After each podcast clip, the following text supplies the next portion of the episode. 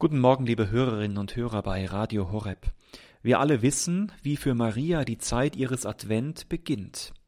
Der Engel verkündet ihr eine große Botschaft. Sie soll auf wundersame Weise den Sohn des Höchsten gebären und ihm den Namen Jesus geben. Sie wird ihn als Mutter der ganzen Welt schenken. Soweit, so gut. Wie geht es aber für Maria nun weiter auf ihrem Weg durch den Advent? Sie bleibt, das weiß der Evangelist Lukas zu erzählen, mit dieser Verheißung und auch mit ihren Fragen nicht allein, sondern es zieht sie in die Gemeinschaft mit ihrer Verwandten Elisabeth. Wir kennen jene berühmte Szene, die Lukas direkt im Anschluss an die Verkündigung erzählt. Über hügeliges Land eilt Maria zu ihrer Verwandten Elisabeth, die Maria daraufhin mit den Worten begrüßt, Gesegnet bist du unter den Frauen, und gesegnet ist die Frucht deines Leibes. Maria ihrerseits stimmt daraufhin den großen Lobgesang Gottes an, meine Seele preist die Größe des Herrn, und mein Geist jubelt über Gott meinen Retter, denn der Mächtige hat Großes an mir getan. Wir sehen, der Advent setzt sich fort in gesegneten Begegnungen für Maria und Elisabeth. Äußerlich begegnen sich hier doch zwei Frauen auf einem sehr schwierigen und herausfordernden Weg. Man kann sich vorstellen, dass beide mehr Fragezeichen als Antworten hatten. Wie kann das geschehen? Warum gerade ich? Und wie soll ich jetzt damit weiterleben? Das Schöne, der Advent führt beide einander zu und führt sie in eine Weggemeinschaft. Der Advent darf und muss folglich eine Zeit der guten Begegnungen sein. Und da kann uns diese Begegnung von Elisabeth und Maria inspirieren. Was kennzeichnet eine solche gute Begegnung? Nun zunächst einmal die Frage, mit welcher Einstellung wir uns begegnen. Das bestimmt ja alles. Elisabeth wünscht Maria, als sie ihr Haus betritt, zunächst den Segen. Sie tritt ihr also positiv gegenüber. Im Lateinischen heißt segnen benedicere, das wörtlich übersetzt werden kann mit etwas gut sagen oder auch etwas Gutes sagen. Jemandem zu segnen heißt ihm zunächst einmal etwas Gutes zu wünschen, ihm oder ihr positiv entgegenzutreten, nicht voreingenommen, sondern mit einer Offenheit. Vielleicht ist es der Vorschuss an etwas Gutem, eine neue Chance oder schlichtweg ein gutes Wort.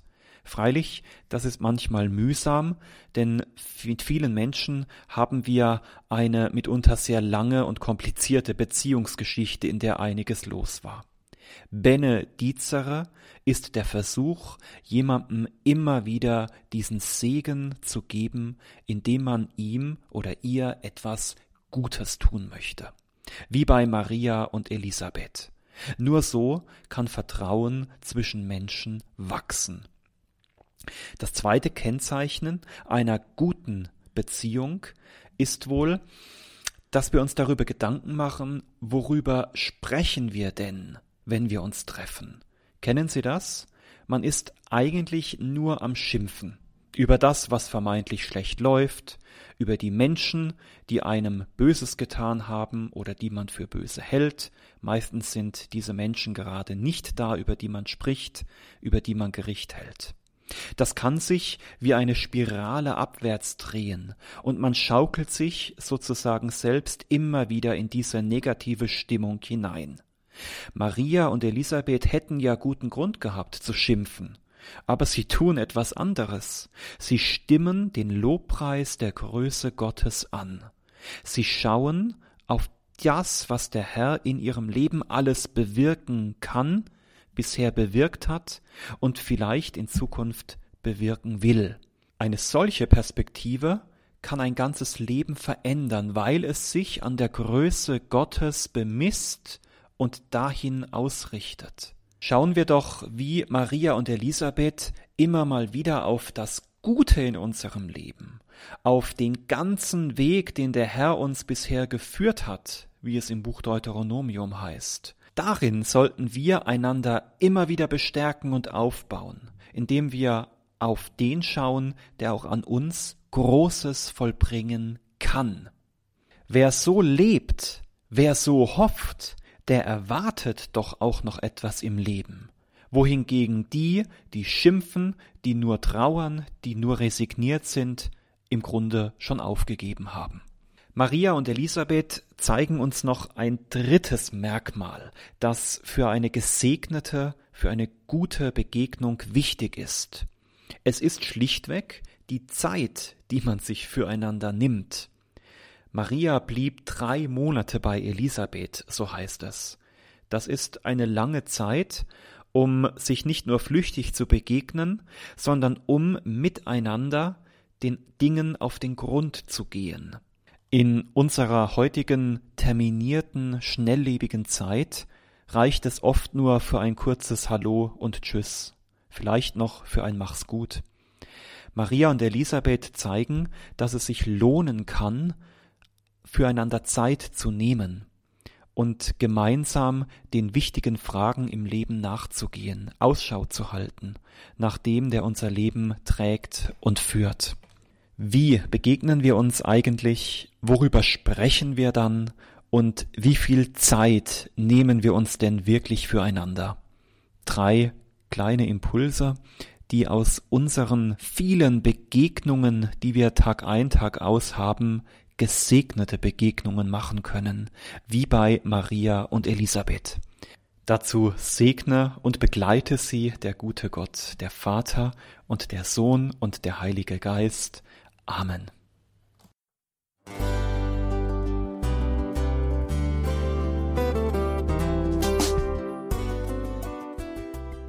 Liebe Zuhörerinnen und Zuhörer, vielen Dank, dass Sie unser CD- und Podcast-Angebot in Anspruch nehmen. Wir freuen uns, dass unsere Sendungen auf diese Weise verbreitet werden. Dieser Dienst ist für Sie kostenlos. Für uns ist er allerdings mit einem nicht unerheblichen finanziellen Aufwand verbunden. Deshalb sind wir für jede Spende dankbar. Alle Bankverbindungen unserer Spendenkontos können Sie über unsere Homepage horeb.org unter dem Menüpunkt Spenden einsehen. Dort besteht auch die Möglichkeit, online zu spenden natürlich nach den neuesten Sicherheitsstandards. Sie können diese Informationen auch bei unserem Hörerservice unter der Telefonnummer 08328 921 110 erfragen. Ich wiederhole die Rufnummer 08328 921 110. Vergelt's Gott für Ihre Unterstützung. Ihr Pfarrer Kocher.